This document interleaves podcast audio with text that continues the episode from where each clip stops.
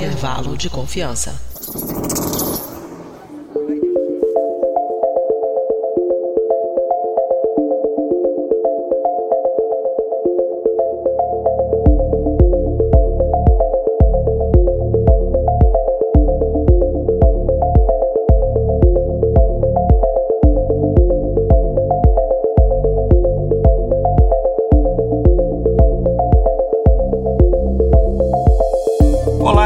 Querido ouvinte, boas férias, ou como dizem tcheco, hezke prazdine. Eu sou Igor Alcântara, e como a gente falou no episódio anterior, os recadinhos ali que a Mariana passou, nós estamos num período de férias, mas, ao contrário do ano passado, vocês não vão ficar completamente sem conteúdos. A gente tem aqui os nossos especiais de férias, que a gente deu o nome de Resample, que vem do conceito de resampling ou reamostragem, que é um conceito em estatística, né, onde basicamente você tem, enfim, é mais complexo que isso, um dia a gente vai fazer uma variância sobre esse assunto, mas basicamente você tem uma quantidade grande ali de dados e você tira amostras dessa mesma quantidade de dados repetidas vezes. Então, a ideia que a gente está fazendo aqui é exatamente essa. A gente vai revisitar no nosso período de férias alguns episódios clássicos e para vocês, enfim, relembrarem e também para os ouvintes novos que não ouviram esses episódios, é, conhecer esses episódios e eles foram escolhidos a dedo por uma com uma lógica muito simples. Eles vão trazer alguns conceitos importantes que são fundamentais para as coisas que a gente fala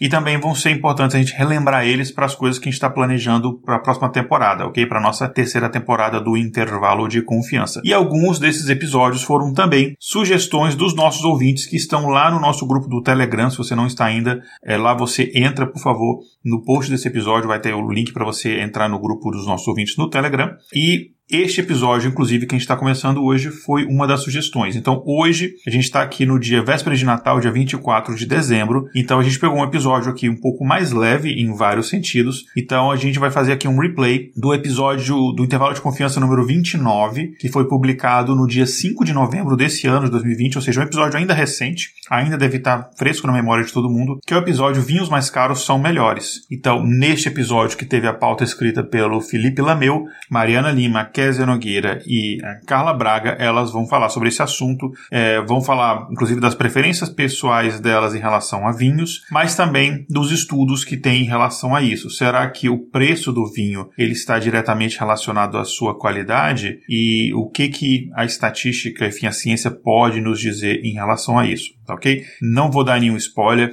vou manter as minhas introduções nesses episódios de férias o mais breve possível, é, então vamos direto ao assunto bom episódio para vocês e mais uma vez boas férias na Schledenau.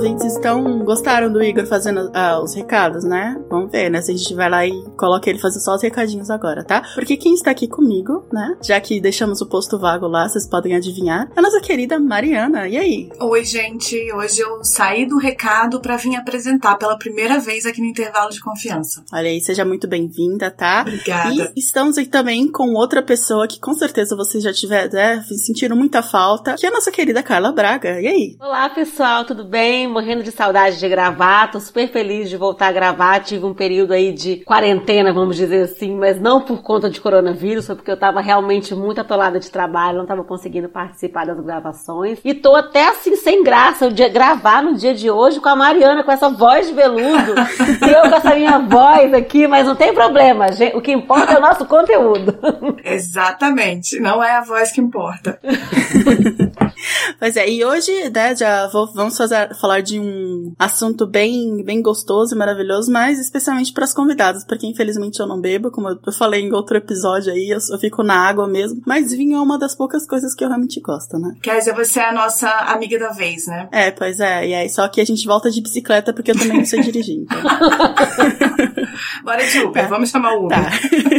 e aí, gente, vocês gostam de beber vinho? Essa é a pergunta de um milhão de dólares que vai fazer começar aqui. E aí, quem é que gosta de vinho aqui? Eu gosto bastante de vinho. Há muito tempo eu, eu gosto de beber vinho Comecei, nem sei quanto tempo faz, mas eu gosto bastante de beber vinho e bebo sempre. Hum, e você, Carla? Eu adoro beber vinho, bebo com muita frequência, até porque, para quem não lembra, eu moro em Portugal. Então aqui, se você não gosta de vinho, você, você tá errado, porque aqui é um pecado praticamente você não gostar de vinho. Aqui o vinho é praticamente um item obrigatório nas casas, então é, mesmo que eu não gostasse, eu tenho que aprender a gostar. Mas eu vinho gosto é muito. o arroz e feijão, né, de, de Portugal, né? É vinho com bacalhau, é arroz com feijão da gente. Pois é. Tá, mas assim, vocês duas, vocês dizem, gostam bastante de vinho e tal, mas existe aquela, tipo, ocasião especial, ou, ou pessoas especiais, ou não? Vinho é igual a Carla falou, a gente bebe em qualquer lugar. Eu não gosto de beber sozinha. Começa por isso, né? Por aí. Eu não gosto de beber o vinho sozinho. Então, pra mim, é um. É, tem que ter companhia. Começa aí. Então, se eu tiver uma companhia, já serve pra tomar um vinho. Quando eu morava no Brasil, eu be- eu bebia mais assim, fim de semana e tal, não era uma coisa tão. não era um hábito, né? Era, um- era uma coisa meio recreativa, vamos dizer assim. Mas aqui em Portugal, até pelo fato dos vinhos serem muito baratos, infinitamente mais baratos do que no Brasil, e muito mais populares do que no Brasil, eu acabo bebendo muito mais do que eu bebia aí. Porque eu acabo bebendo assim durante, durante a semana mesmo, às vezes no jantar, vai- faz uma comidinha pra jantar e toma uma tacinha, e, sei lá, mesmo que não mate a garrafa inteira, mas bebe pelo menos uma taça cada um. Então eu tenho bebido muito mais do que eu bebia no Brasil, por exemplo. Tá, mas e aí, e aí tipo, do- de quando vocês vão, vocês bebem sempre e tal, quando vocês chegam lá no supermercado, ou na adega, ou não sei onde vocês vão, e tem aquele, aquelas prateleiras enormes de todos os tipos de vinhos. Como que se escolhe um vinho? Pô, pelo preço, pela cor do- da, da estampa da garrafa? Como é que faz? Olha, eu costumo olhar primeiro o preço, né, Pra caber dentro do bolso, mas não necessariamente eu vou optar pelo mais barato que tem no, na prateleira. Eu gosto de escolher determinadas uvas, que são as que eu prefiro, e o rótulo, assim, eu olhar, ah, esse aqui eu nunca provei, vou experimentar, deve ser gostoso. E é sempre uma escolha cegas, né? Porque você não sabe o que você vai encontrar dentro daquela garrafa. Você sabe da uva, o que você pode esperar dela, mas do produto final é só abrindo e tomando. Então é meio que às cegas pelo preço e pela uva, no meu caso. Quando eu morava no Brasil, como os vinhos no Brasil são muito caros, assim, o primeiro critério era sempre o preço, né? Mas como nós temos um grande amigo, eu e meu marido temos um grande amigo que é, trabalha com vinhos, então a gente sempre recebia muitas indicações dele de vinhos com bom custo-benefício, vinhos que não eram assim tão caros, mas que tinham boas avaliações e tal. Então a gente sempre seguia as dicas desse amigo. Aqui em Portugal, é, eles não tomam tanto vinhos de outros países, então a gente acaba ficando meio que nos vinhos regionais mesmo, né? E os vinhos aqui, existem vinhos caros, claro, mas existe uma boa, um assim de opções com preço acessível. Então o preço acabou não sendo mais um diferencial tão grande como era no Brasil. E aí a gente escolhe mais pela região e a sorte mesmo. Vai testando, vai vendo qual que gosta mais, aí a- o que gostou mais repete, enfim. Lembrando que tem um, a gente usa também para escolher um aplicativo que ajuda nessa escolha, que dá as qualidades do vinho. Você mostra, é, aponta a câmera pro rótulo e ele automaticamente já te fala a pontuação, a- as características. Então isso também ajuda a gente já na hora de escolher. Entendi. Mas assim, pensando do senso comum mesmo e da, e da experiência que vocês têm tomando vinhos por esse tempo, vocês acham que um vinho mais caro é realmente ele um vinho mais. Um vinho melhor, por exemplo? Sei lá, é, tem aí o de. O, a, a garrafa de 100 dólares ou a garrafa de 100 euros, né? Não sei. Ele vai realmente vai ser melhor que aquele outro vinho? Eu acredito que nessa discrepância de valor, de 10 para 100, não importa a moeda, vai ter uma diferença sim, porque tem um monte de coisa que agrega no preço do vinho, né? Então vai ter uma diferença. Mas depende também de quem tá bebendo. Eu costumo falar isso assim, há muitos anos atrás eu fiz um curso de sommelier e eu bebia muito vinho, então fiz curso de sommelier, mas e as pessoas me perguntavam: "Ah, esse vinho é bom, esse vinho é bom". E eu sempre falava: "Gente, o vinho bom é aquele que você gosta de beber". Então se a pessoa não tem um paladar preparado para tomar um vinho mais seco, ela não vai gostar, independente do preço. Ele pode custar mil dólares uma garrafa que ela não vai gostar. Então depende muito da plateia, né? Do consumidor que vai tomar esse vinho também. Então eu quando eu comecei a tomar vinho, eu tomava um vinho que estava na moda na época no Brasil, que era um vinho alemão da garrafa azul que se chamava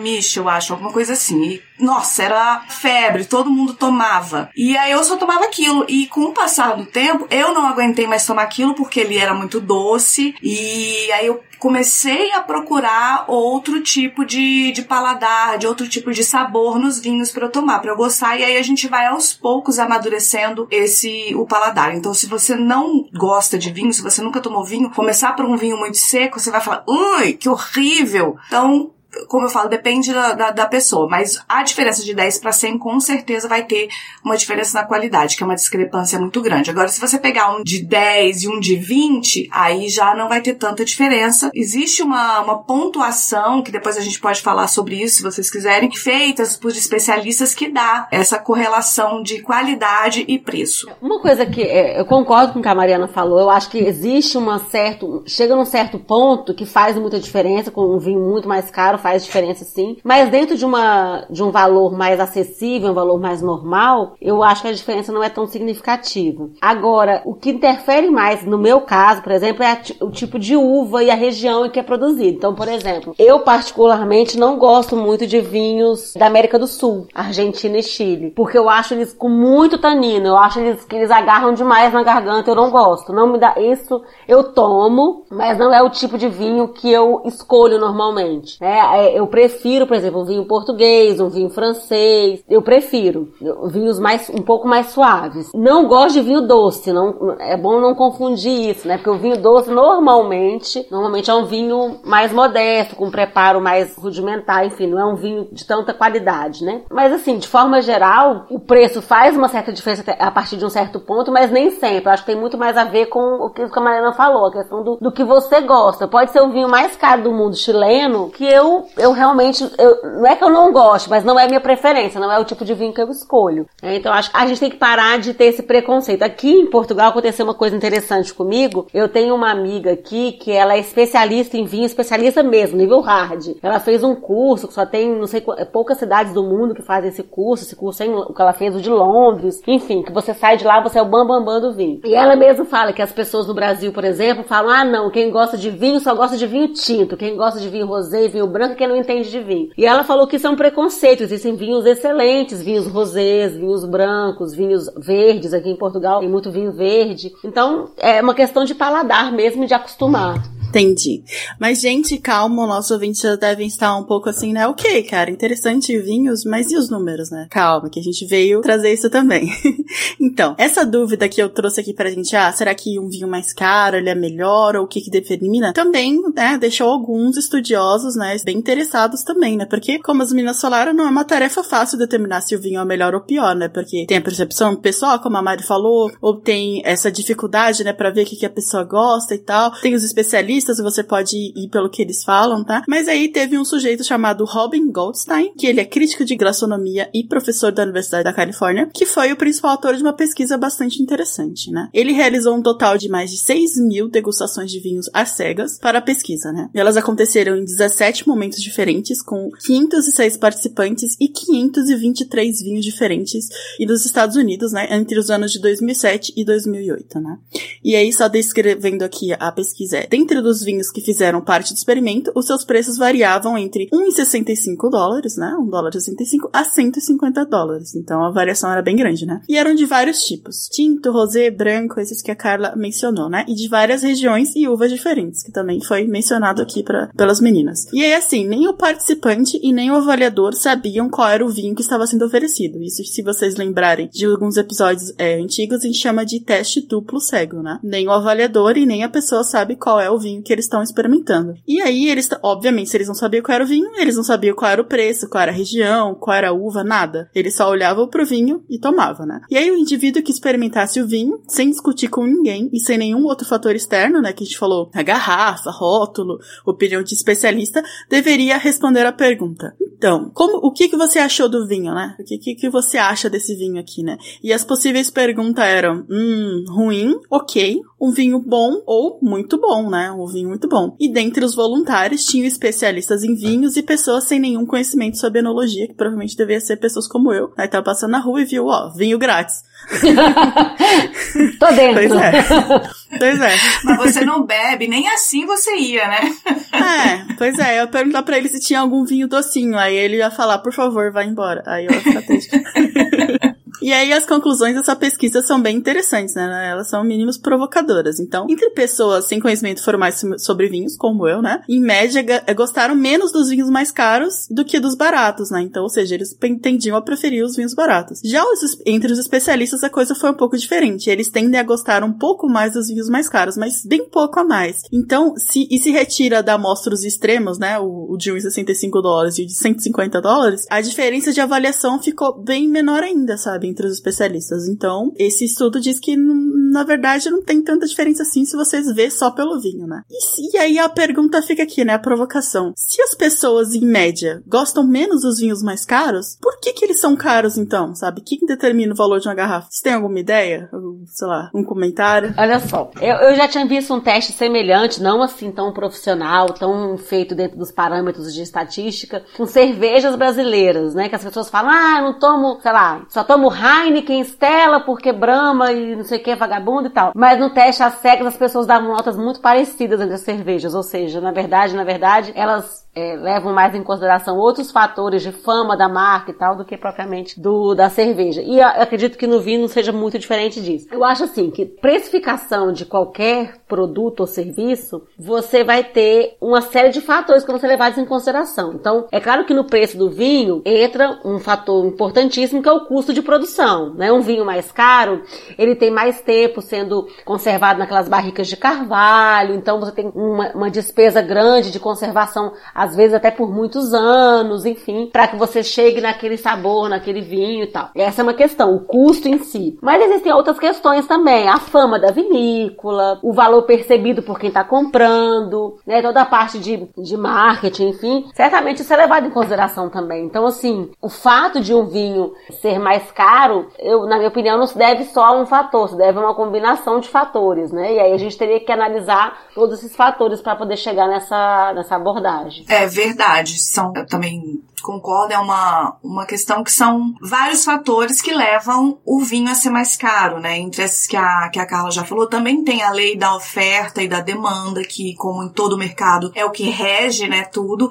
Então, se um rótulo ele é muito procurado, o preço dele sobe. Se ele deixa de ser procurado, o preço vai descer porque fica lá nas, nas estantes e não são vendidos, né? Então, o que que faz o rótulo ser bem procurado? É a região onde ele é feito e o tipo de uva. Então, os, os vinhos da Borgonha, por exemplo, na França, eles são extremamente é, procurados, eles estão, tipo assim, top de lista de vinhos mais valorizados, porque eles são muito procurados, né? É, na França, eles são muito famosos, essa, essa, essa região. Então, como a região é pequena e não consegue aumentar a demanda, o vinho que vem de lá vem já com preço mais alto por isso. A mão de obra também é outra questão. O custo da mão de obra na França é diferente do custo da mão de obra no Chile. A questão da industrialização também é outra coisa. A industrialização é, barateia o, a garrafa, né, do que uma colheita manual. Uma produção, uma produção manual. manual. Isso, que é a produção manual. Você tem a colheita industrializada, também vai baratear. Você tem a colheita manual, que vai ser mais cara, porque na colheita manual você já faz aquela pré-seleção das uvas, o que a colheita industrializada não faz. O transporte, óbvio, porque se você tá na França e vai comprar no Brasil, o preço do transporte é mais caro. Se você tá no Brasil e vai comprar do Chile, vai ser mais barato porque o transporte é menor, né? As, a, os vinhedos que produzem menos também tendem a ter um preço mais caro. O barril de carvalho, como a Carla falou, que são produtos muito caros, então por isso que já envelheceu no barril de carvalho vai ser mais caro do que o que envelhece no tanque de alumínio. Então é... vocês querem me dizer que as pessoas não compram vinho pelo gosto do vinho, é isso? compram pelo gosto do vinho, mas elas não sabem o que tá por trás do gosto do vinho, geralmente, entendeu? Tem todos esses, esses detalhes que aumentam ou abaixam o valor do vinho. Uma coisa importante também da gente levar em consideração é que, assim, alguns vinhos, por exemplo, como como a Mariana falou, eles têm uma, uma produção limitada e muitas vezes uhum. até porque eles têm, eles são combinações de uvas e naquele determinado ano aquela uva teve uma safra Isso. pequena, porque... E uma safra muito boa, né? Então... Ou uma safra muito boa, ou, ou então teve uma, eh, teve até uma safra boa, mas teve uma produção pequena porque teve algum, alguma coisa de fator climático, enfim, e aí não foi é. possível produzir tanta, tantas garrafas e aí certamente faz o preço subir. Isso, mas vocês imaginam, por exemplo, em relação a essa, essa pesquisa que falou que os. Não que os sabores são iguais, não foi isso que a pesquisa disse. A pesquisa disse que as pessoas tendem a gostar mais dos mais baratos ou da média, né? Você acha que existe então aquela coisa de a pessoa, ah, não vou comprar um vinho mais, mais barato porque não deve ser bom, então eu, tipo, apesar de eu, a minha preferência seria, seria a mesma se for apresentado, não seria algo que eu compraria, por exemplo. Depende qual o objetivo da compra dela. Se ela for comprar para beber, pode ser que ela compre o mais barato porque ela sabe que ela tem um paladar vamos dizer assim, menos sofisticado, mais simples e tal, que aquele vinho para ela atende numa boa. Agora, se ela vai dar de presente, ela não vai dar de presente um vinho de 5 euros. Ai, tem essa. ela vai dar de presente para um amigo, ela vai querer dar uma coisa que tem é, é, um presente com cara de presente, vamos dizer assim, né? Então, é diferente. Mas, pra, mas ó, tem um paradoxo aí disso que eu falou. A pessoa sabe que ela não tem um gosto sofisticado, muito sofisticado, mas talvez ela precise saber um pouco de vinho para saber que ela não tem gosto sofisticado. É, e aí ser. ela vai acabar. E aí não sabe de nada por exemplo, eu, se eu fosse comprar um vinho, eu ia comprar, é, tem, tipo, eu ia obviamente não comprar o vinho mais barato, tipo, nem o mais caro porque eu não tenho esse dinheiro, mas seria uma, uma média, assim, sabe? Tipo, eu não me arriscaria, porque a pergunta que eu tô fazendo é assim, tipo, será que as pessoas não arriscam a experimentar os vinhos mais baratos porque eles são mais baratos, entendeu? Acho que sim, elas não arriscam por isso. Elas, ah, deve, é muito barato, deve ser ruim. Isso em, em países em que o vinho é muito popular, como aqui em Portugal, por exemplo, isso acaba diminuindo, porque como bebe-se muita quantidade, você acaba comprando comprando vinho barato, vinho caro, vinho tudo, né? E aí você acaba tendo boas, gratas surpresas, assim. Você acaba comprando, prova um vinho que é barato e, poxa, ele te surpreende, né? Então, assim, isso depende muito de como é também a cultura vínica do país, né? Assim, da, da região que a pessoa mora. É, eu acho isso também, que depende da, da cultura, da, do local, mas geralmente a pessoa que não tem um conhecimento de vinho, mas sabe, porque todo mundo sabe, né, que tem essa, essa questão do vinho caro que é bom e do vinho barato que é ruim. Então a pessoa que não tem conhecimento nenhum, ela vai fugir do muito barato porque ela não quer pagar mico, né? Ela não quer, ai, vou levar um vinho, nossa, vão falar do meu vinho, ou eu vou tomar um vinho que é ruim, não. Então ela vai escolher um vinho que não é o mais barato, mas que também não é o mais caro. Ela vai ficar ali no, no meio. Então, o preço, acho que, para quem não conhece, tende a levar a pessoa ali pra um pouquinho, pagar um pouquinho mais. Isso. É, gente, só para confirmar o que as meninas estavam falando antes, né? Realmente as pesquisas mostram que as características sensoriais, né? Elas falaram de impressão, né? Mas realmente a gente tem pesquisas que mostram que o sabor, as características sensoriais, né? O, o paladar e tal, não são as principais características na precificação dos vinhos, né? Então, os fatores extrínsecos que elas falaram, região de produção, reputação, uva, safra, tudo isso leva muito mais peso na precificação do que outros, né? Então, no caso dos vinhos, quando você compra uma garrafa, você tá pagando muito mais pelo rótulo do que pelo que realmente tem lá dentro, tá? Eu é. confesso que eu comecei a consumir muito mais vinho depois que eu mudei pra cá. Eu já gostava no Brasil, mas eu não tinha esse consumo tão exacerbado, até porque nem tinha dinheiro para comprar tanto vinho assim. Mas aqui em Portugal, como o custo é menor, eu acabo consumindo mais. E aqui eu comecei a reparar que tem muito rótulo de vinho que tem a assinatura do enólogo, que, que foi responsável por aquela produção e tal. E isso às vezes é super faz diferença na, na, para as pessoas que estão procurando vinho. Ah, eu quero um vinho do fulano de tal, da vinícola do fulano de tal. Isso faz diferença. Essa questão da reputação é uma coisa que pesa. É, a gente tá falando de vinho aqui, mas a gente pode muito bem extrapolar isso para outras coisas, né? A gente acho que o, o vinho é uma da, do, tipo um, um, caso interessante, né, pra gente ver isso, porque tem toda aquela aquela aura em volta, né, dos especialistas e da degustação, e que é uma coisa sofisticada, né, sabe? Tipo, né, pessoa pobre não toma vinho que não seja daquele do garrafão, sabe? sangue de boi. É, não pode, sabe? Tipo, a cantina da serra que eles falam, né, o sangue de boi, né? Só pode tomar isso. que isso aí é de pessoas que levantam o dedinho, né? Então, minha mãe ficava bêbada com um vinho chapinha. Ela fala, melhor vinho do mundo. Acho que nem existe mais o tal do vinho chapinha. Porque era chapinha, porque era tão bom que era a, a, tampa, não era rolha, era uma tampa de cerveja, assim, era vinho chapinha. Minha avó tomava esse vinho também, adorava. Ah, eu acho esse vinho bom demais. Eu, eu, eu é. acho ele muito alcoólico, na verdade. Que é coisa bem de vinho mais simples, né? Às vezes tem um álcool muito forte, assim. É para você tomar e não ir se preocupando muito que o preço dele.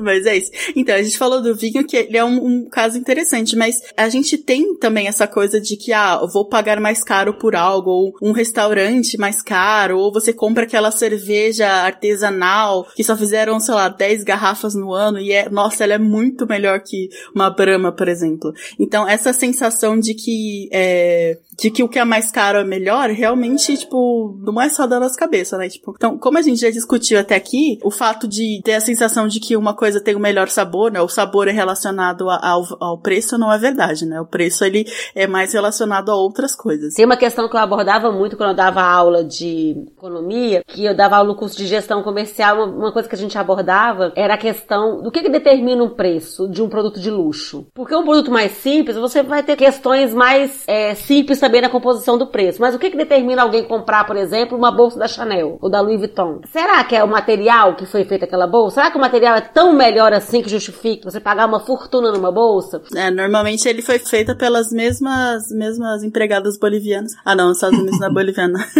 é asiático, é a mesma, é a mesma. E assim, na verdade, o que, que você vai, vai levar em consideração naquele preço? Um fator muito importante na, na questão dos itens de luxo é a exclusividade. Você não quer ter uhum. uma Chanel porque o material da Chanel é um material maravilhoso. Até pode ser maravilhoso o material que é feito e tal, a técnica de, de confecção. Mas pesa muito mais normalmente na decisão de compra o fator da exclusividade. Eu vou fazer parte do pequeno nicho de pessoas que têm dinheiro para comprar isso. Exatamente. Verdade. Eu vou fazer parte do pequeno nicho de pessoas que têm, tipo, 290 mil reais para comprar um Domané de la Romane Conti. 290 mil reais? Não faço, não faço, ideia do que seja isso, mas é realmente. É o vinho mais caro do mundo, é um vinho francês. É? é quase 300 mil reais. É, pois é, então. E aí a gente, essa sensação de que algo é, é mais caro é melhor, realmente existe e ela é literalmente coisa da sua cabeça, né? Porque é, a gente vai falar aqui de uma pesquisa que é bastante intrigante sobre como a nossa percepção sobre determinado vinho, de novo o caso do vinho, né? Pode se modificar se nos induzirem a achar que ele tem um maior preço, né? Porque a outra pesquisa que o Goldstein tinha feito é assim: será que as pessoas conseguem diferenciar o valor do, do vinho pelo, pelo gosto? Né? E aí foi provado que não muito, né? Os vinhos tiveram mais ou menos, em média, mais ou menos o mesmo, a mesma nota. Agora, essa pesquisa aqui é o contrário, sabe? Será que se eu disser para você que esse vinho é mais caro, você vai achar ele melhor? Então, aqui, ó, pesquisadores da divisão de Humanidades e Ciências Sociais do California Institute of Technology é, realizaram uma pesquisa com 20 pessoas sobre esse tema. Os participantes foram informados que estavam tomando cinco cabernets, tipo de vinho, diferentes. E os participantes eram informados do preço dos vinhos que iam provar. Então, nesse não era um teste cego. O teste, ele tinha o valor desse vinho, né? E só que assim, só tinha três vinhos diferentes. E dois deles foram administrados duas vezes. Uma vez o preço alto e outra vez o preço baixo. Então, sei lá, um vinho, o mesmo vinho tava numa taça de 5 dólares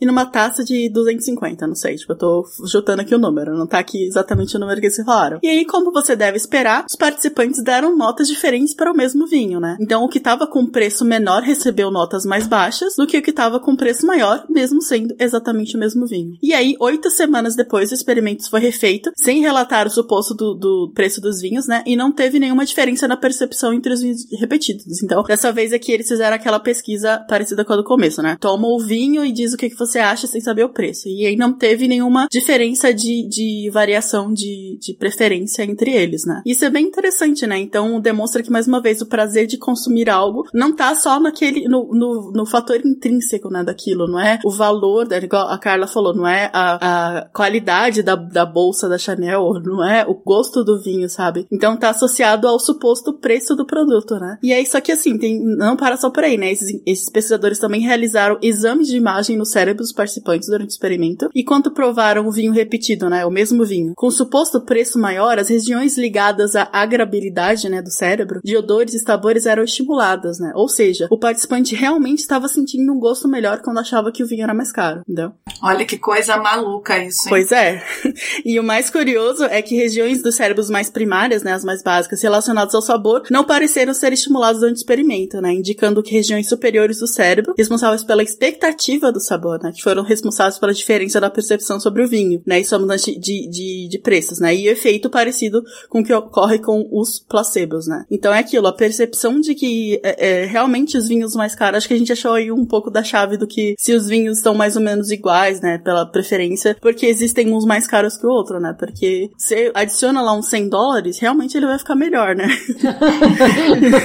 Agora, assim, o que eu acho interessante é ver aí também que uma coisa que a Mariana falou, acho anteriormente, que é aquela questão de você não querer parecer é, ignorante. Então, assim, nossa, se esse vinho é caro, todo mundo gosta dele. Quem sou eu para dizer que o vinho não é bom, sabe? Você Exatamente. também. Você não quer parecer que você é o, o Zé Mané que não sabe avaliar o vinho. Então você viu, pô, o vinho custa 150 euros ou dólares. Você vai pensar, porra, se alguém paga esse preço nesse vinho aqui, esse vinho deve ser sinistro. Vou provar já com aquela boca boa, né? Já tem aquela, aquela o, o, a pré, né? Foi pré-concebido que aquilo é bom, né? Já, Pois o, pre- é. o preço te faz achar que aquilo é bom. Isso, é, isso é, é toda a minha percepção sobre caviar, cara. Eu olho pra aquele negócio eu, eu me recuso a acreditar que as pessoas realmente gostam daquilo, entendeu?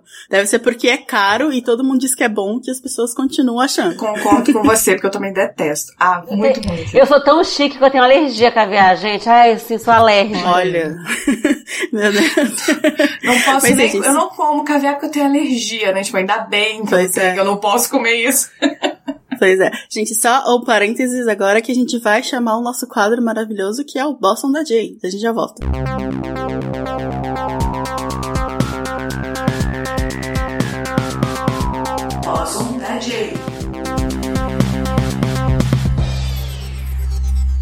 Olá pessoal, tudo bem? Sejam bem-vindos mais uma vez ao Boson da Jay. E hoje a gente tá com uma notícia que há muito tempo foi especulada e só agora a gente conseguiu de fato uma comprovação.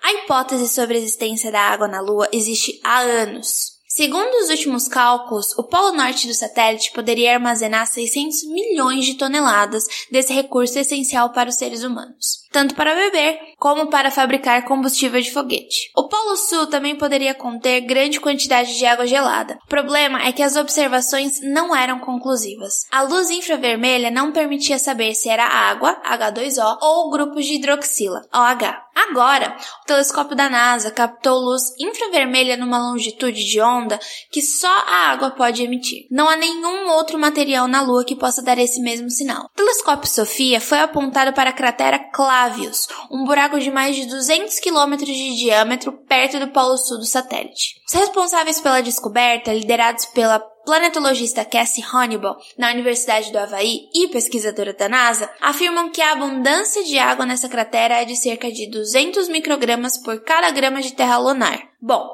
um micrograma é uma milionésima parte de um grama. Isso significa que, para poder extrair um litro de água da Lua, os futuros astronautas teriam que juntar 5 toneladas de solo. Inclusive na Terra, o ouro das minas que são comercialmente interessantes está numa concentração de cerca de 100 vezes menor que a estimada para a água da Lua. Segundo o estudo, a água da cratera Clavius não está em grandes superfícies de gelo puro, e sim em pequenos depósitos acumulados entre a Terra ou presos em cristais produzidos por pequenos impactos de asteroides. A sonda Chandrayaan-1 já detectou gelo nos polos lunares em zonas não iluminadas pelo Sol. Agora, é apresentado provas conclusivas de que há moléculas de água também nas zonas iluminadas. Sua equipe acredita que as moléculas de água tenham se formado a partir do impacto de pequenos meteoritos e da reação com o OH.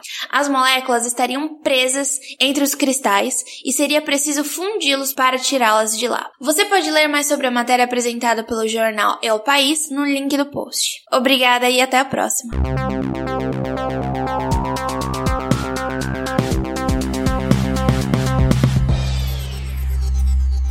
Mas uma coisa que eu fiquei é, interessada ali que você comentou no começo do episódio, Mari, é a pontuação dos vinhos. Eu nem sabia que existia isso. Existe uma escala isso, tipo, de vinhos? Quais são os melhores, quais são os piores? Como que funciona? Isso, existe uma associação, né, de enólogos e sommeliers mundial, não sei se é mundial, mas existe essa, essa pontuação, essas, essa escala, e que é uma escala que vai de 0 a 100, e ela é feita por especialistas em testes às cegas.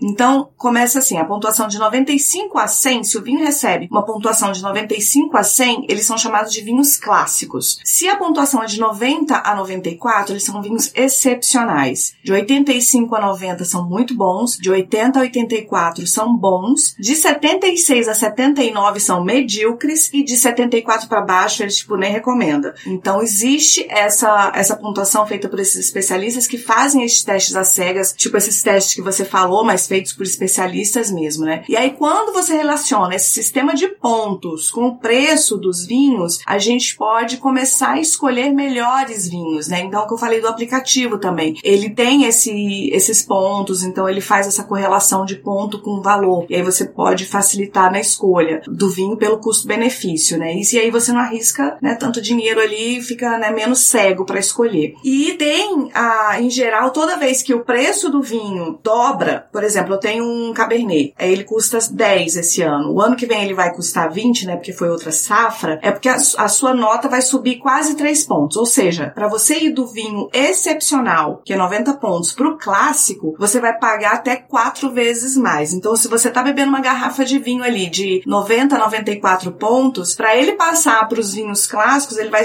ser um preço pelo menos 4 vezes mais, mais caro. Então, tem essa correlação da qualidade do vinho pro valor também. Além daqueles, dos outros N motivos que tinham ainda vários outros que dão o valor da garrafa, mas tem essa pontuação feita por teste às cegas por especialistas, né? E vale lembrar que essa, esse teste é feito há mais de 25 anos e, tipo, quase não se tem garrafas de 100 pontos, assim, é uma coisa bem difícil. A maioria fica ali entre é, 85 a 90. Ah, isso é bem legal, né? Porque é teste cego, né? Tipo, eu imaginava que era uma coisa mais é, confia no, confia no pai, sabe? O especialista tomou e falou, não, esse aqui é bom, entendeu? Todo mundo não, vai acreditar. Não, é, tem, deve ter esses também, mas esse teste que sai numa revista é, especializada, eles são testes cegos e tal, então é mais confiável, né? Tem uma revista especializada que divulga esses testes todos os anos. Coisa interessante que a Mari falou é essa questão do, do quanto, da questão custo-benefício difícil, né? Porque às vezes, para você ter um vinho um pouco melhor que o outro, você vai pagar um valor muito mais caro. E dependendo de qual for o objetivo, de, é, o seu objetivo na hora de comprar esse vinho, pode ser que não haja necessidade disso, né? Você Exato. pagar tão mais caro por um vinho para beber na sexta-feira à noite com seu marido como num dia qualquer, sem nenhuma ocasião especial, vamos dizer assim. Será que você ah, precisa... eu já não concordo, tá? Porque a gente bebe os vinhos mais caros só nós dois, sem motivo nenhum. eu quero dizer assim, você vai pagar, sei lá, 100 euros no vinho, sei lá, eu, eu, pelo menos não tomo num dia normal 100 euros no vinho. Mas assim, às vezes o vinho é um pouquinho melhor um, e às vezes a diferença de preço é muito significativa, né? Agora, é engraçado que aqui em Portugal, gente, tem vinho de 2 euros. E eu já bebi vinho de, de 2 euros bom. E já bebi vinho de 2 euros ruim também. Mas assim, tem vinho... É aquilo, é, é aquilo que você falou. O lugar aí, ele tem uma demanda muito grande e tem uma oferta muito grande também, né? Então, fica mais barato, óbvio. E aqui é engraçado porque é o seguinte, alguns produtos em Portugal são muito caros.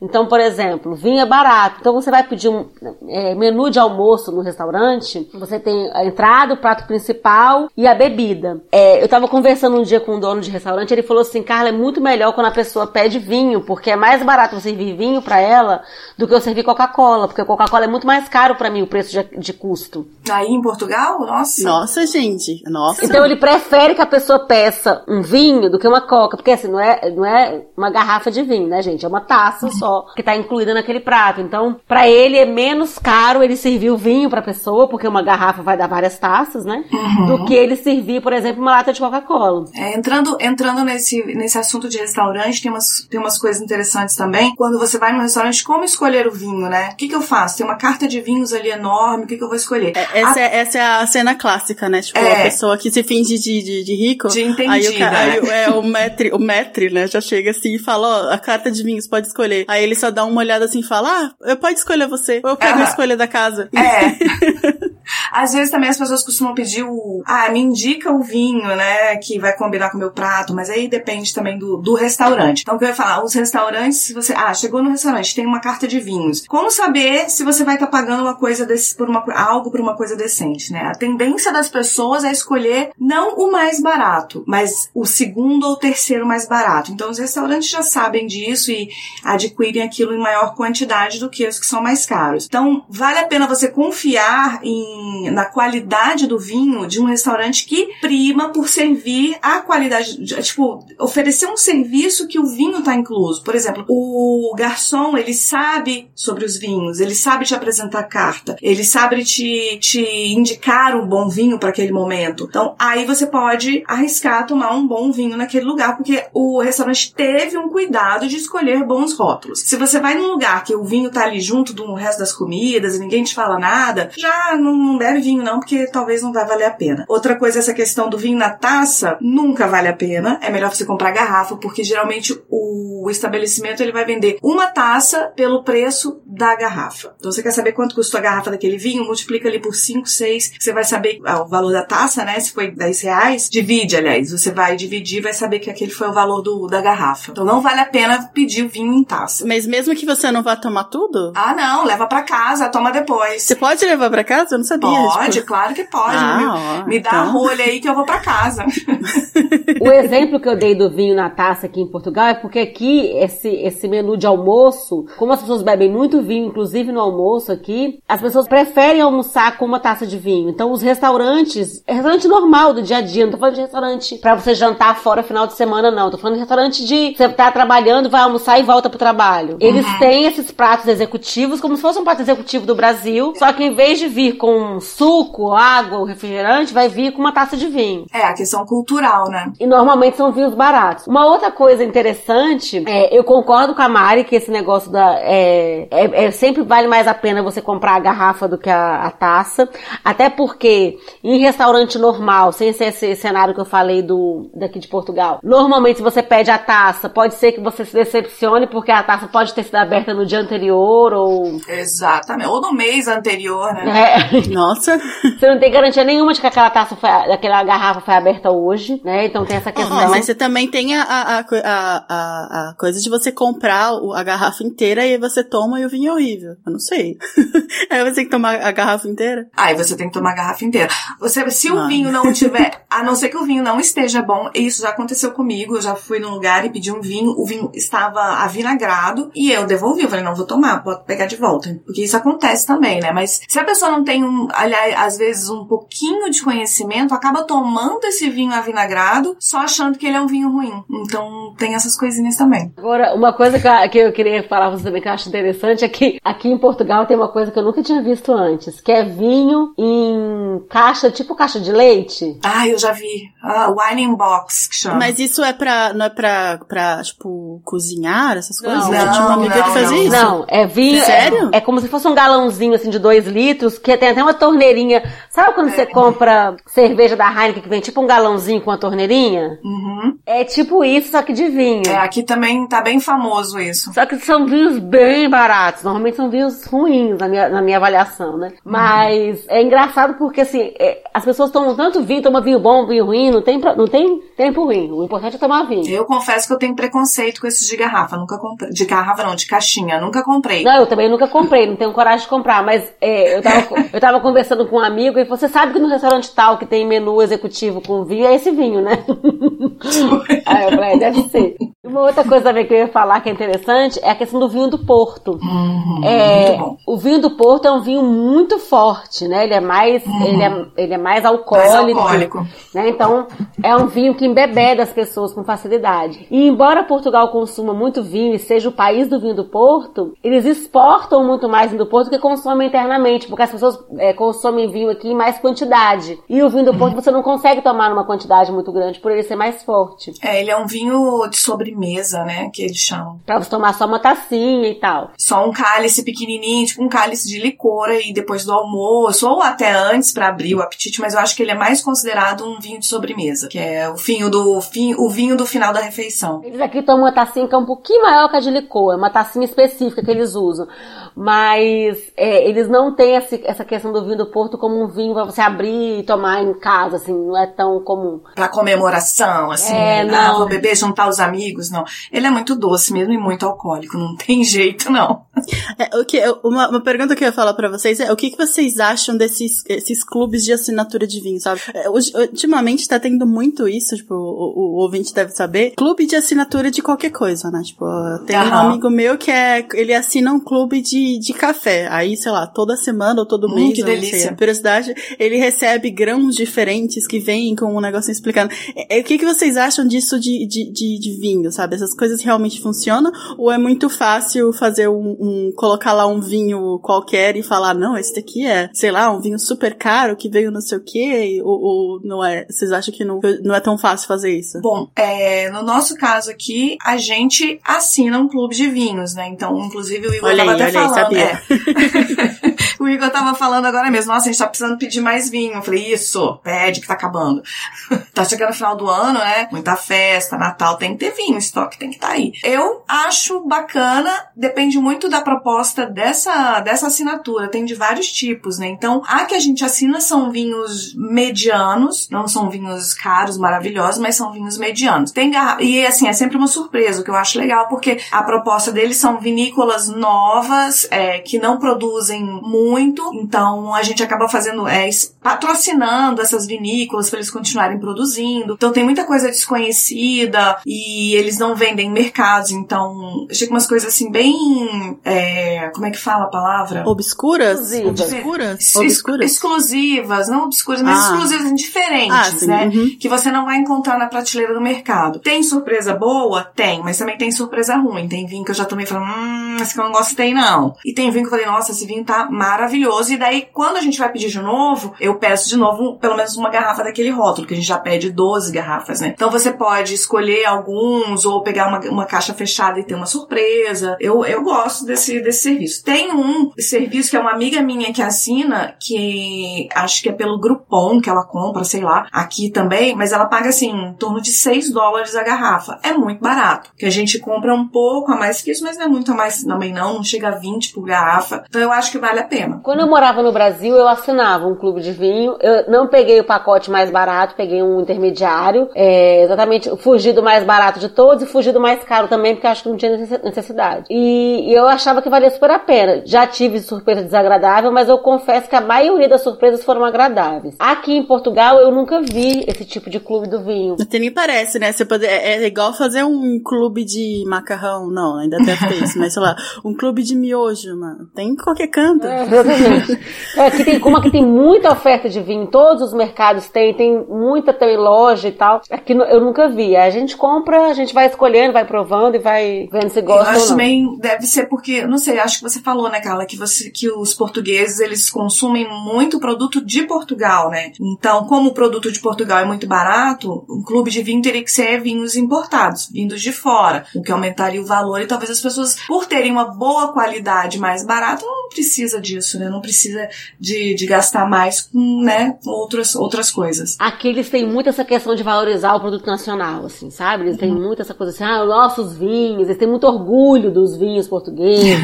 é, tem essa questão. Mas são vinhos muito bons mesmo, eu também gosto de vinho português. Agora, uma coisa que a gente estava falando sobre a apresentação, né? O quanto que o valor de uma coisa, não só o valor financeiro, mas o valor, o valor em si, o valor, o quanto você valoriza determinada coisa tem muito a ver com a apresentação daquilo também, né? É, sei lá, você vai comer num restaurante, uma comida maravilhosa, e ela vem num prato duralec, ela vai ter até um gosto pior, eu acho, pelo menos. Eu também acho. Já perde, perde o encanto ali, né? A comida pode ser muito boa, mas se vem mal apresentada, a gente já, hum, porque a gente come primeiro com os olhos, né? Com os olhos, com o olfato, com tudo, né? Você uhum. é você olhar um prato bonito, sentir o cheiro daquela comida, um cheiro bom, é você é, aí você coloca na boca, aí sim você vai sentir o gosto, né? Mas gente, um prato no, um prato de comida no Duralex não vai nem pro Instagram, a gente nem tira foto. Exatamente. e assim, é. e a mesma coisa com vinho, você pode pegar um vinho caríssimo, colocar num copo de requeijão, não vai ter o mesmo. Deus do céu. Né? E, e você pegar também um vinho, um vinho barato e colocar numa taça melhor, talvez até tenha melhor um pouco o gosto. Né? É, de novo, a expectativa do sabor, entendeu? Falando em taça, o, o, o mundo do vinho é tão complexo, né? Tem tanta coisa que até cada tipo de vinho tem a sua própria taça, né? O seu tipo de taça. Então, é muito complexo, tem muita coisa. Mas assim, a gente tá falando hoje especificamente de vinho, mas eu acho que essa questão é sensorial mais complexa se aplica a outras coisas também, como eu dei o exemplo da comida ou uma sobremesa, Sim. né? Uma sobremesa é, francesa. Às vezes ela nem é tão saborosa assim, mas ela vem tão linda no prato, você fala, nossa, que vontade de comer isso, né? É verdade. É, existe nos restaurantes a diferença, da, tem, tem, eles chamam, né, sobremesa de cozinheiro, né, de chefe, e as sobremesas de confeiteiros. Já tem essa diferença dentro do, dos restaurantes, dentro das cozinhas. A, a, a sobremesa do chefe é sempre mais simples. E a do confeiteiro é uma coisa assim mais rebuscada que você olha assim, uau, né? Aquela coisa bonita que vai pro Instagram. Exatamente. Uma, uma, coisa que eu queria trazer aqui também, só pra gente voltar a falar assim, é sobre fraudes, né? Tipo, é, eu tava dando uma olhada aqui num artigo e tava falando aqui sobre fraudes em vinhos, né? E aí, fala, ele cita uma pessoa chamada é, Rudy Kurniwan, eu acho que é assim que pronuncia, que foi sentenciado em 2014 a 10 anos de prisão e ele estava devendo, né? Isso eles cobraram 48 milhões de dólares em, que eles falam damages, seria estrago não estrago. É, prejuízo, isso, perdão. Prejuízo porque ele tinha uma fraude, né, de, de fabricação de vinho, entendeu? Então ele fabricava o vinho. Ele não fabricava, né, mas ele é, colocava lá, é, como é que eles ele fala, é, coloca na, na garrafa? É em... Engarrafar. Isso, isso engarrafar. hoje eu tô muito difícil, né? Engarrafava no seu próprio apartamento em Los Angeles e aí ele ia lá e fazia, é, ele comprava, né, provavelmente o vinho lá da que eu falei, na Cantina da Serra, colocava lá numa garrafa bonitona colocava um rótulo bacana, uma coisa, fazia toda coisa e vendia pra pessoa. Ele não vendia para qualquer um, né? Então, por isso que ele já é um, um grande herói aí. Ele, mas ele vendia pra milhares de dólares pra só gente poderosa, né? Por exemplo, eles falam aqui do, do Bill Nock, né? Que é da família de, de, de bilionários aí, no, Koch, eu acho que é Koch, pronuncia ah. Koch, não sei, é, Estados Unidos, então, tipo, que ele vendeu, então foi 48 milhões de dano que ele fez. E, e, e, isso, assim, é só um deles, né? Tipo, ele teve essa, essa, essa grande, foi um dos os maiores, né? Os grandes que ele fez isso por anos e só descobriu porque ele, é, ele, de novo, não se descobriu porque alguém tomou aquele vinho e falou, hum, esse aqui não, uhum. né? Tá não é parecendo é aquilo, que é da serra. Não, eles descobriram porque ele colocou, ele vendeu uma garrafa da safra de, sei lá, mil, acho que tá escrito aqui, ó. Acho que é 1945 de tal vinhedo, né? Só que a família do dono do do vinhedo pensou, hum, mas a gente só começou a, a fabricar vinho em 82. Como esse cara tem uma garrafa de 45? e aí foi por isso que foram atrás e descobriram. Então, então de novo, aqui voltando, sabe? Não é o gente. gosto, entendeu? Ele continuou isso por muitos anos, entendeu? Ele foi ele ganhou muito dinheiro. falsificar os rótulos, né? Pregava ali na garrafinha, comprava garrafa, falsifica o rótulo. E tem uma coisa, tem muita gente que compra vinho caro não é para beber, é para colecionar. Então, Exatamente. Então ele sabe que a, a pessoa, pessoa, nunca é, ia abrir aquela garrafa. Abrir, não vai descobrir. Ele vai lá e falsifica é. o rótulo lá do Romane Conti que eu falei, de 290 mil reais, prega na garrafa e vende. Cara, a pessoa nunca vai abrir um vinho pois é, desse. Pois é, olha aqui, ó, tá falando, ó, ele vendeu em, em, em leilão, cara. Ele vendeu pois 35 é. milhões de, de tipo, em, valo, em, em, valor de garrafas e algumas garrafas Gente. no leilão, sabe? A pessoa que comprou a garrafa de vinho no leilão não vai assim num sábado de tarde e fala, vamos tomar esse vinho aqui. De jeito nenhum. Vai, vai guardar, fica lá debaixo da terra, porque essa pessoa tem uma adega em casa debaixo da terra, entendeu? Não tem, né, lá em cima da geladeira que nem o meu. Pois é, e aí pros nossos, pros nossos ouvintes, só uma curiosidade, é, tem um, aqui nesse artigo também fala que físicos nucleares, né, conseguem ajudar a gente a descobrir se um vinho é falso ou verdadeiro, né, dependendo da idade dele, e, e, e sabem por quê? Porque o Césio 137, que foi liberado depois da explosão das primeiras bombas atômicas, né, ele não existe, obviamente, em garrafas anteriores a 1945, entendeu? Olha só. Então, se você tem uma garrafa aí antes disso e, e abrirem e virem que ele tem Césio, então é, um, é falso, entendeu? É. Não tem isso. Eu acho difícil alguém, é, eu não sei. Não sei se alguém vai pensar, Mas imagina não, eu que vou, você... Eu vou é, abrir o meu vinho é. caro de 1930 e, e, só pra testar ver se tem Césio. Pois é, uh -huh. E aí você Porque pensa, tudo bem, mas você tipo... abriu o, o vinho, você abriu o vinho, acabou. Ou você toma, né? Você não vai. Não, e, e também é assim, né? Tipo, é só não falsificar nenhum mais antigo de 45, entendeu? Não tem problema. Agora, essa questão de, de rótulos mais antigos é engraçado porque é, eu fiz um passeio aqui na é, uma das regiões aqui de vinícolas aqui em Portugal e eu fui com esse amigo brasileiro que trabalha com vinho no Brasil, né? Ele veio nos visitar porque ele é muito amigo do meu marido e aí ele aproveitou a oportunidade e marcou com alguns fornecedores dele e tal. E aí um desses passeios ele me levou. E aí a gente passeou na vinícola, foi um passeio super agradável, super diferente. E depois a gente até almoçou com o dono da vinícola, tal, provou os vinhos, não sei o quê. E aí teve um momento lá do passeio que ele levou a gente num lugar que ele chama de biblioteca, que é um, um armazém onde ele guarda algumas garrafas, algumas poucas garrafas de cada safra que eles já produziram. Então tem garrafa de 82, de 81, de 70 e pouco, de 60 e pouco. Enfim, tem garrafas muito antigas. E dá assim até medo de você pegar na garrafa, sabe? E aí ele, ele acabou de, dando de presente para a esposa desse nosso amigo a garrafa do ano de nascimento dela, que é 82. E aí ele abriu, ele abriu lá pra gente. Não dá nem para abrir com um abridor de garrafa. Você tem que cortar o vidro, porque a rolha não, não, não sai mais. Não sai, já emperrou, né? Aí você é, tem um aparelho, é super interessante. Ele coloca a garrafa assim, meio deitada, meio, meio em pé. Aí vem tipo com um aparelho assim que corta o vidro, tá? De uma vez, assim, sabe? É tipo um negócio meio quente, assim. Eu pensei que ele ia, que ele ia cortar aquela a famosa com a espada, que ah, a pessoa tem que cortar isso na garrafa. Não a espada é mais pra espumante. As pessoas usam ah, mais champanhe, espumante. Aí ele cortou. E, e, ó, ó, dá pra ver que. A, só, só outro parênteses. Dá pra ver que a Mari, ela é.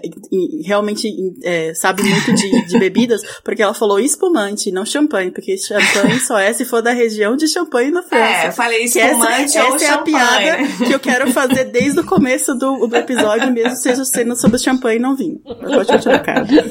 E aí a gente tomou, e realmente assim, era um vinho super antigo e tal. Eu não sei se eu sei avaliar, se eu saberia avaliar só de tomar, né? Eu, como eu sabia já que era antigo, eu já provei com aquela boca boa, né?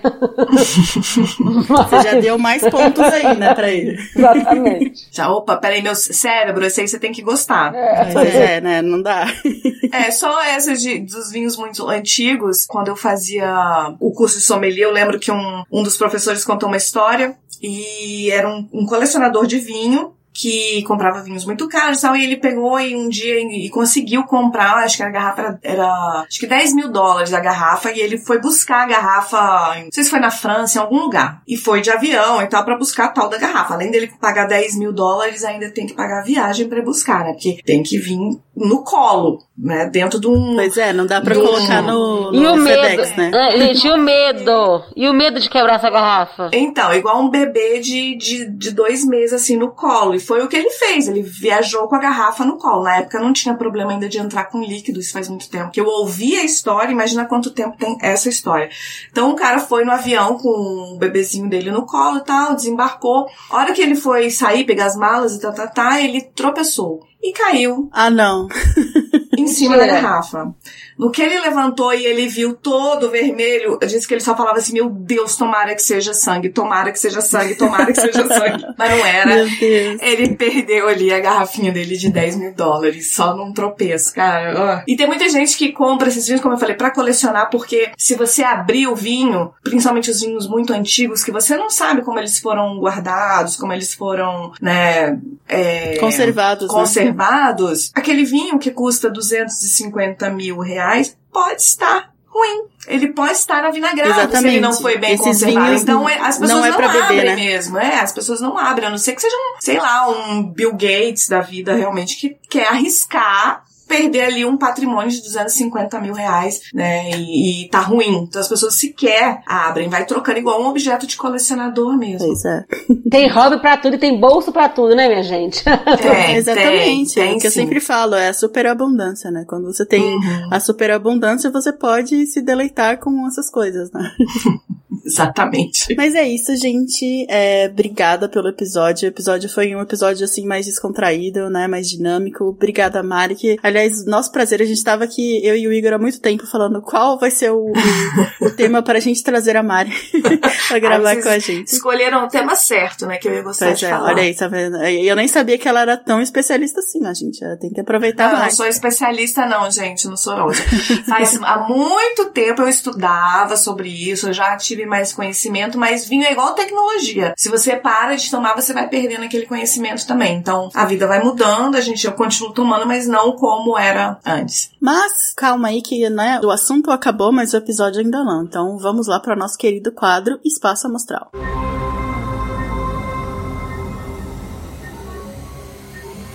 Espaço Amostral. Então, estamos aqui no nosso querido espaço amostral, que para quem não sabe, é onde os participantes indicam alguma coisa para o nosso ouvinte, né? Uma coisa que ele para ler, para jogar, para fazer, para qualquer coisa, e não precisa ser é, relacionado exatamente ao tema, mas eu gostaria, né, vou fazer aqui uma exceção e pedir para nossas queridas convidadas alguma indicação, pode ser de alguma coisa para fazer ou algum vinho específico para quem está interessado em começar nessa vida, né? Para as pessoas que querem fazer fazer o upgrade da, da Cantina da Serra para esse outro aqui, eu não sei falar o nome, de 250 mil dólares, né? 290 mil reais, eu não sei o preço dele. Né? É isso, 290 mil reais, isso, entendeu? Então, se a pessoa quer fazer esse upgrade, tá aí com esse dinheiro guardado há muito tempo, falou, é agora, o que que, que que ele faz? Podem fazer outras indicações também, né? Mas eu gostaria também dessa que vocês fizessem. Eu acho que um bom começo é instalar esse aplicativo. Eu não sei se existe mais de um. Eu uso um que chama Vivino e você só coloca a câmera mostrando do rótulo e ele já te dá o preço e a nota que ele tem falando as características. É um bom começo para quem não quer desperdiçar muito dinheiro numa coisa que realmente não presta. Ele vai te dar uma nota ali e você, ah, ok, esse aqui tá legal, ou não, esse aqui tá muito baixo, o preço tá alto, a qualidade tá baixa. Então é um bom começo esse, esse aplicativo. Outro é o, os clubes de vinho também são super legais para quem já gosta de tomar, porque é muito vinho. Apesar de que você não recebe todo mês, você recebe só quando você pede. Então, você não precisa tomar 12 garrafas no mês, né? É bem que eu gostaria, mas não dá. E... que dá, hein? Olha que dá. Olha. Né, pra mim não dá. Eu já sou uma jovem senhora idosa que eu ia viver de ressaca, não consigo. Mas. E, e fora do tema, e fora do tema de vinho, você tem mais alguma outra indicação? Ah, eu. Bom, eu assisti uma série que eu gostei bastante, que se você quiser assistir, tomando uma, vocês mulheres que estão ouvindo principalmente, porque é uma série bem focada no tema da maternidade de amizade feminina, essas coisas. Então, se você quiser assistir, tomando um vinho excelente. Se chama Working Moms e ela tá no Netflix. Isso. Obrigada, Mari. E você, Carla? Quais são as indicações primeiro para os nossos curiosos em vinhos e depois qual, qualquer tema, se você tiver trazido alguma coisa? Bom, é, em relação a vinhos, venham para Portugal, conheçam os vinhos portugueses, é muito legal. Quando acabar. é, esperem a pandemia. Ai, que delícia! A gente vai ficar na sua casa então, Carla. Pode vir. Quando acabar esse bloqueio aí das, dos aeroportos, venham conhecer Portugal. Para começar, assim, eu acho que é, passeando aqui por Portugal, nos restaurantes, peçam os vinhos portugueses, façam as refeições com vinhos, que vocês não vão se arrepender. Para quem gosta de vinho do Porto, façam os passeios naquelas casas ali de Vila Nova de Gaia, pelo menos em uma delas, que é super interessante, sonho. é super interessante e você vai, vai ver que existem vários tipos de vinho do Porto. Então tem o vinho do Porto branco, o vinho do Porto rubi, enfim, tem vários tipos. Sim, o Porto não é só tinto. Não. Nossa, meu mundo caiu agora. Acho que de tudo que a gente falou nesse, nesse episódio, foi a coisa mais surpreendente que eu ouvi hoje. Não.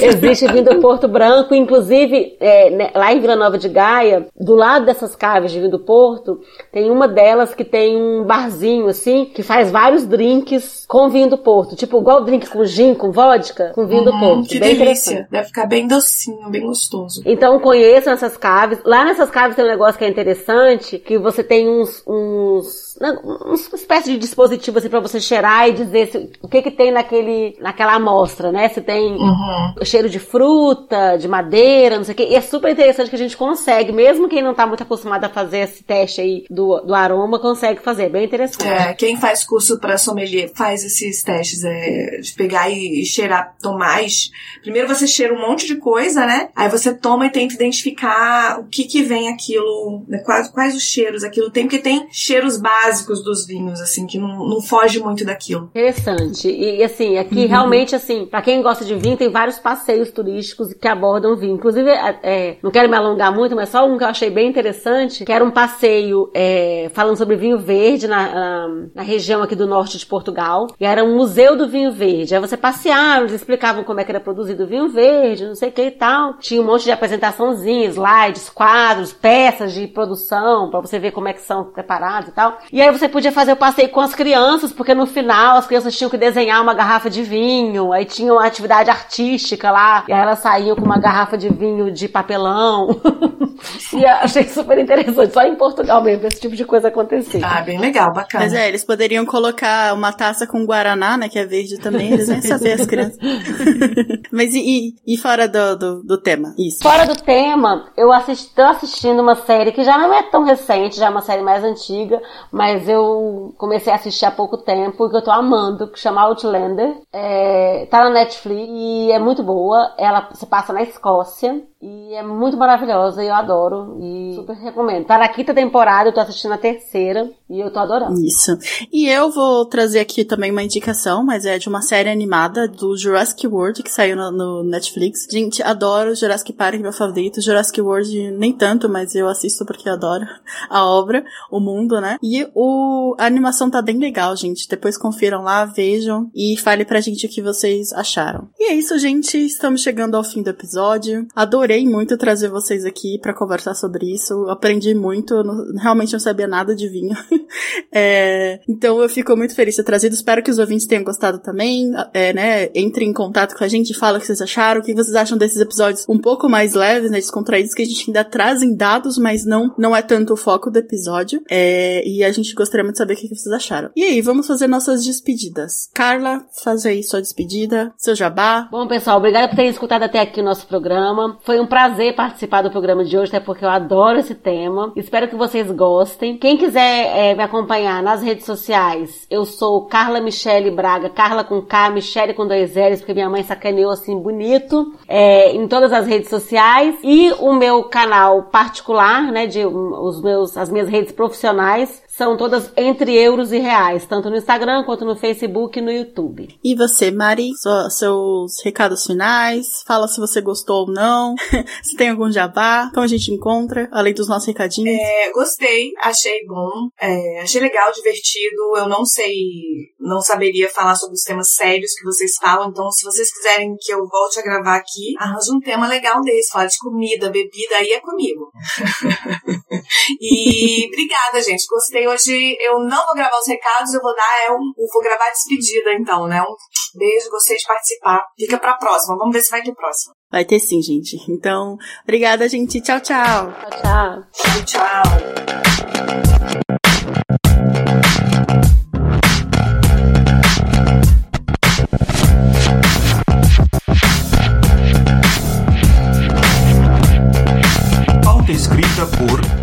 Felipe Lameu. Vitrine Diego Madeira. Vinhetas Rafael Chino e Léo Oliveira. Voz das vinhetas Letícia Dacker e Mariana Lima. Redes sociais Kézia Nogueira e Igor Alcântara. Gerência de projetos Kézia Nogueira. Transcrição na coordenação Carla Braga e equipe Alexandra Scheidman, Daniel Tick e Vinícius Pacheco. Editado por Léo Oliveira.